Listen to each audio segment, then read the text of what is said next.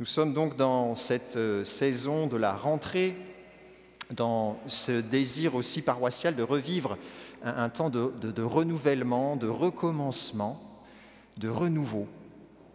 Et il y a des choses dans notre vie qui euh, parfois se renouvellent et qui nous tentent plus ou moins.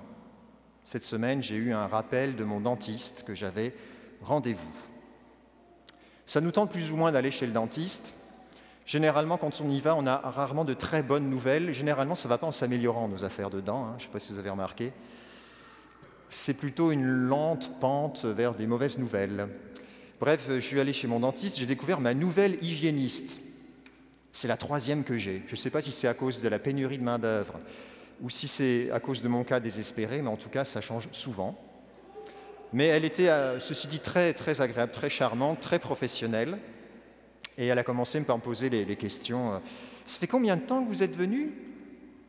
Et vous utilisez quoi comme brosse à dents? C'est les questions un peu inquiétantes au début de la consultation. Euh, ceci dit, on a enfin, elle m'a travaillé pendant une heure, mon Dieu, c'était long. Et j'étais dans l'admiration pour ce travail que réalisait cette personne, parce que je me suis dit, mais waouh, quelle patience Tout ça pour mes dents, quelle patience tu passes une heure au-dessus de quelqu'un en train de tous des instruments qui font du bruit, qui giclent de l'eau, qui... Et je l'ai vraiment remercié de tout cœur à la fin. Je lui dis mais vraiment merci pour le travail que tu fais. C'est franchement ça m'édifie de voir le. Puis elle m'a dit ah mais c'est super, moi j'aime ça, c'est ma passion, nettoyer les dents, euh, rendre ça le plus propre, parfait. Waouh, j'ai rendu grâce à Dieu qui ait des charismes comme ça parce que c'est pas moi qui ferais ça, c'est sûr. Il y a des recommencements parfois qui ne nous tentent pas, mais Dieu soit loué, nous n'y sommes pas seuls. Il y a des charismes qui se répandent à travers l'humanité pour que nous puissions euh, passer ces moments plus ou moins faciles dans nos vies. Nous sommes dans ce temps de, retraite, de rentrée où nous voulons euh, repartir à nouveau. Il nous a euh, régénérés, il nous a rénovés, il nous a restaurés. J'aimerais afficher le truc à l'écran, mais là, il ne veut pas fonctionner aujourd'hui. Ouais, ça y est, ça marche. Ce sera pour tout à l'heure, celle-là, c'est pas grave. Le Seigneur veut nous restaurer et nous rénover profondément. Et dans ce temps et dans cette saison, nous savons, et nous le disions la semaine passée, c'est en repassant par la case du départ, une case du départ bien particulière, puisque comme baptisé, cette case de départ, c'est la régénération dans le don du baptême. C'est là pour nous la case de départ et dimanche passé on le disait, ce n'est pas une remise à zéro. On ne repasse pas par là plus pauvre qu'on est arrivé, c'est pas vrai. On repasse par une case de départ, par une régénération pour un gain, pour un, don, une grâce, pour un 20 000. Vous vous souvenez de l'évocation du jeu du Monopoly? On m'a dit euh, finalement que c'était plus 20 000 mais 200. Donc euh, écoutez, les choses qu'on doit recevoir diminuent et les choses qu'on donne augmentent, mais en tout cas, c'est plus que 200, mais c'est un gain. On comprend l'image. On est là pour recevoir un quelque chose de plus. Eh bien, dans ce temps de renouvellement, il y a une phase un petit peu délicate. Et c'est le propre même du baptême. C'est qu'avant d'être purifié, rénové, régénéré, lavé, il y a un temps où nous sommes unis à la mort du Christ. Pour ceux qui ont fait la lecture de Romains au chapitre 6 cette semaine, comme on vous y invite chaque semaine dans l'infolettre, vous avez une petite lectio divina, une petite lecture à faire en lisant quelques versets chaque jour. Nous lisons ce, passage de, de Saint Paul qui nous a dit, nous tous qui avons par le baptême été unis au Christ, c'est à sa mort que nous avons été unis par le baptême. Nous tous qui avons été par le baptême unis au Christ, c'est à sa mort que nous avons été unis par le baptême. Paul insiste, il ajoute le verset qui suit, par le baptême qui nous a unis à sa mort, il en rajoute, nous avons été mis au tombeau avec lui. Par le baptême, nous avons été mis au tombeau avec lui. Ça veut dire que pour nous, repasser par la case départ, être renouvelé dans la grâce du baptême, ça suppose d'une manière ou d'une autre vivre une communion avec le Christ, être uni avec lui jusque dans sa mort, jusque dans l'expérience de la mort. Et il y a donc pour nous, dans l'expérience de la mort, de l'épreuve, même de la souffrance, un lieu de communion avec le Christ, qui, qui appartient même à la réalité du baptême. La vie chrétienne, ce n'est pas d'abord une question de valeur, euh, de bonne conduite, de tradition et d'éducation, c'est une question de vie ou de mort. C'est une question existentielle en fait. Être renouvelé dans le don du baptême, être régénéré, rénové dans cette grâce, c'est une question de vie ou de mort. Le Saint-Esprit, lorsqu'il vient, il vient lorsque tout est mort. Pour atterrir, le Saint-Esprit, il a besoin que tout soit mort. Il vient quand les ossements sont desséchés, et vraiment desséchés. Il vient, le Saint-Esprit, lorsque le torrent est sec, et complètement sec. Il est livré par Jésus sur la croix au moment où Jésus est élevé et véritablement mort sur la croix. Le Saint-Esprit, il a besoin d'un terrain vierge, d'un terrain comme nouveau, pour atterrir dans nos vies.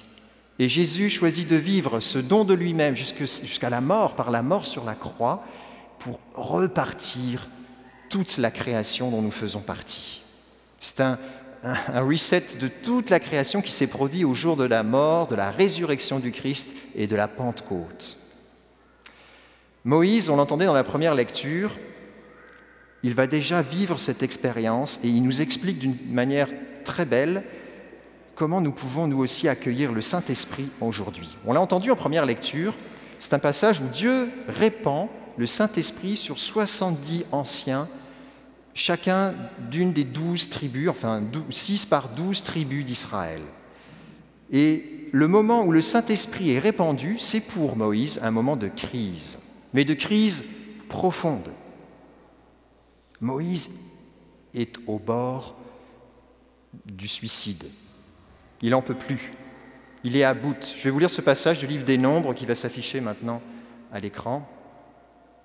Pourquoi, c'est Moïse qui parle à Dieu, hein, pourquoi traiter si mal ton serviteur? Moïse parle à Dieu là. Pourquoi traiter si mal ton serviteur? Pourquoi n'ai-je pas trouvé grâce à tes yeux que tu m'aies imposé le fardeau de tout ce peuple? Je ne puis à moi seul porter tout ce peuple. C'est trop lourd pour moi. C'est ainsi que tu me traites, tue-moi donc, dit Moïse. Oui, tue-moi si j'ai trouvé grâce à tes yeux que je ne vois pas mon malheur. Moïse, il est, intense. Hein. Allez lire ce passage de Nombre chapitre 11, versets 11 et suivants. Nombre 11, 11, facile à retenir. Là, là, on a une prière qui, une prière de vie ou de mort adressée à Dieu. Là, Moïse, il parle de son peuple, hein, mais vous pouvez remplacer le mot peuple par euh, ma famille, mes enfants, ma vie, ma paroisse. ça, c'est pour moi, ça. Il y a une intensité de la relation de Moïse avec son Dieu. C'est pas, il n'est pas en train de dire, ben écoute, euh, ça te tente, j'aimerais bien quand même que ça s'arrange dans ma vie, tu sais, en améliorant un peu les choses. Euh, ce serait pas pire si tu pouvais faire que ça aille un peu mieux. Non, il n'est pas là du tout, Moïse. Il dit, je suis à bout, j'en peux plus. C'est maintenant, tu veux me tuer ou quoi? Fais-moi mourir si c'est ça que tu veux. C'est comme ça que Moïse parle à Dieu. C'est là qu'il est rendu. C'est comme ça qu'il s'exprime. C'est une manière ultra tranchée, une manière entière. Il est à bout, il n'en peut plus. J'ai rencontré dimanche passé, à la suite de la messe, à la fin de la messe de 10h30, un jeune homme qui passait ici, qui était de passage à Québec en visite. Il était à bout. Il a participé à la messe, il avait des connaissances de la vie chrétienne, il n'est pas baptisé, et il venait par intérêt et recherche et quête spirituelle. Mais il était à bout dans sa vie à bout dans son travail en milieu médical, à bout avec des problèmes de santé dans sa famille, à bout avec sa conjointe, à bout à tous les niveaux de sa vie. Mais en fait, il était rendu à demander le baptême. Il était rendu à demander le baptême. Il était rendu au bout. Il était rendu à désirer tellement le Saint-Esprit que c'était bon, maintenant c'était prêt pour recevoir le baptême. Et donc je l'ai invité à, rentrer chez lui, à suivre un parcours alpha et à se préparer à recevoir le baptême en se connectant à une paroisse euh, du milieu où il habite. Mais c'est là qu'il était rendu. Et Dieu fait ça pour Moïse. Il attend que Moïse soit à bout pour répandre son Saint-Esprit sur les 70 qui sont là. C'est comme s'il fallait qu'on arrive à une extrémité pour que la piste soit complètement dégagée, pour que le Saint-Esprit atterrisse, tu sais. Quand tu es rendu à des questions existentielles, tu n'es plus à savoir si c'est un petit plaisir, une petite consolation, une petite compensation qui va te donner un peu plus de vie. Tu sais que ce n'est pas ça que tu veux là. Quand tu es rendu à désirer mourir, ce que tu veux, c'est la pure vie. C'est la pure vie divine, c'est le, pur don de Dieu, c'est ce que Dieu peut donner de plus, de plus intense. Tu es rendu en fait à désirer le Saint-Esprit quand tu es rendu à demander ça. C'est pour ça que cette expérience de mort et de goûtons à l'épreuve, au désir parfois de mourir, finalement c'est à l'envers un désir d'une vie divine, un désir d'une vie tellement grande et intense que rien ne comble, et on le sait, et puis c'est pour ça qu'on est rendu là. Eh bien, c'est ce qu'on va demander euh, dans ce petit temps de retraite, et, maintenant on va, on va désirer et demander le Saint-Esprit.